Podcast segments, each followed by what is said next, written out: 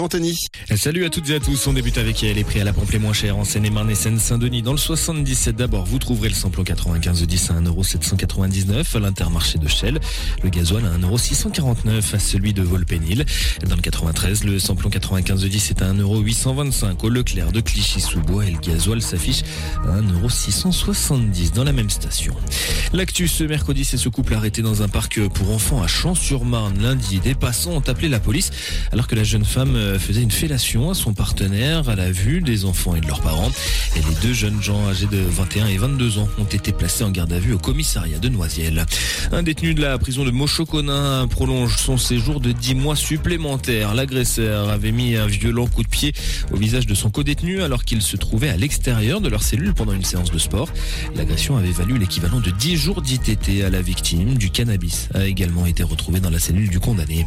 Et puis plusieurs centaines de salariés du parc de Disneyland Paris ont manifesté dans la rue principale du parc hier afin de demander des hausses de salaire. Ils ont également réclamé la fin des horaires adaptés. Environ 500 personnes étaient réunies. Seule conséquence pour les visiteurs, la parade matinale à 11h du matin hier qui a été annulée. L'actu ce mercredi, c'est aussi une minute de silence qui sera respectée ce mercredi dans tous les hôpitaux de France en hommage à Karen Mézino, l'infirmière de 37 ans attaquée au couteau à l'hôpital de Reims hier. Elle est morte dans la nuit de lundi à mardi. Le suspect de 59 ans placé en garde à vue et souffrant de troubles psychiatriques avait déjà poignardé quatre personnes en 2017. Le ministre de la Santé François Braun a promis une réunion jeudi sur la sécurité dans le secteur de la, santé. Et puis à Roubaix, l'hommage solennel aux trois policiers tués dimanche dans un accident de la route à Villeneuve d'Ascq est prévu demain. Il se déroulera en présence de Gérald Darmanin.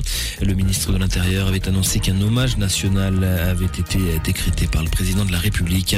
Et puis le temps de ce mercredi est très agréable en Seine-et-Marne. Grand ciel bleu dès le réveil. Quelques nuages de traîne inoffensifs s'installeront dans l'après-midi au-dessus de Meaux. Les températures ne dépasseront pas les 18 degrés au meilleur de la journée.